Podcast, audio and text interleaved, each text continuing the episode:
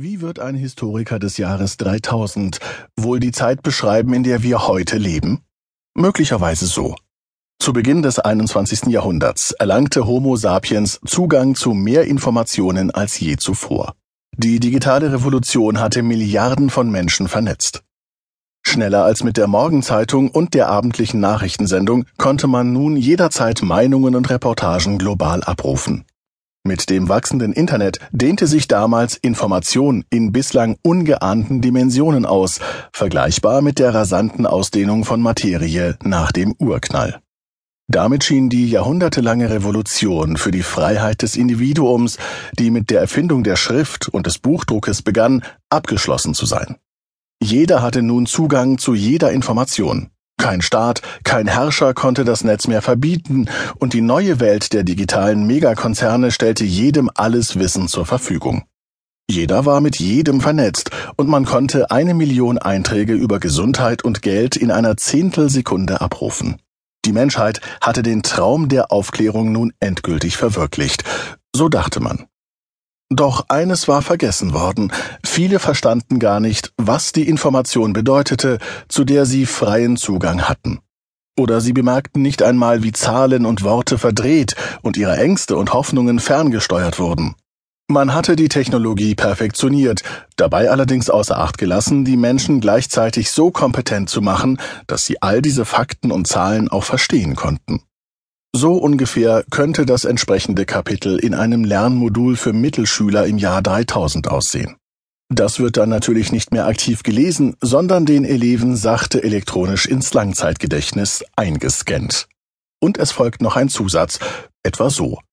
Glücklicherweise gab es damals Bücher, so wurden die im Galaktischen Zentralmuseum ausgestellten zusammengehefteten papierenen Blätter genannt, in denen erklärt wurde, wie man mit Informationen denkt, statt sie nur zu lesen oder aufzunehmen. Heute lernt natürlich jedes Kind schon in der Schule kritisch zu denken und kann daher mit Risiken und Ungewissheiten umgehen, statt sie fürchten zu müssen.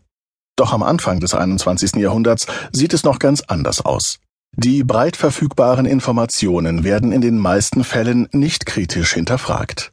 Als Bildungsforscher, Statistiker und Hochschullehrer sind wir täglich mit dieser Diskrepanz zwischen hochentwickelter Technologie und dem wenig entwickelten Verständnis derselben konfrontiert. Nur die allerwenigsten scheinen zu wissen, wie man mit Informationen sinnvoll umgeht, und da wollten wir nicht tatenlos daneben stehen. Angefangen hat unser aufklärerisches Projekt, das schließlich dieses Buch hervorgebracht hat, damit, dass am Abend einer Konferenz Thomas Bauer seinen Freund Walter Krämer beiseite nahm und eher scherzhaft auf die Flut von Statistiken ansprach. Wieso gibt es eigentlich hinter jeder Hecke einen Umsatzrekord des Tages, einen Mitarbeiter der Woche oder ein Auto des Jahres? mokierte er sich. Mit diesen Statistiken wird so viel Unfug produziert, da braucht es doch einen Kontrapunkt. Und die Antwort auf dieses Defizit lieferte er gleich mit. Warum ziehen wir nicht mit der gleichen Regelmäßigkeit vor einer dieser Desinformationen den Unschuldsschleier weg? Diese Projektidee keimte in den Köpfen der beiden einige Monate vor sich hin, bis Walter Krämer seinem Co-Autor Gerd Gigerenzer davon erzählte, mit dem er sich vor ein paar Jahren über den Sinn und Unsinn von bedingten Wahrscheinlichkeiten ausgelassen hatte.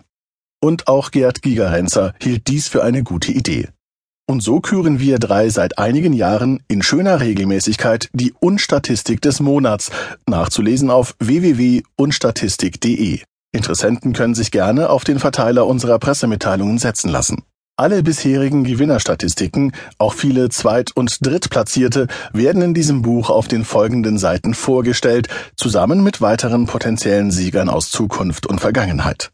Denn statistisches Unkraut wuchert überall, ob im Fernsehen, in den Zeitungen oder im Internet. Anders als bei Arzneimitteln fehlt hier ein gesetzlich vorgeschriebener Beipackzettel, der vor den Risiken einer Fehlanwendung warnt.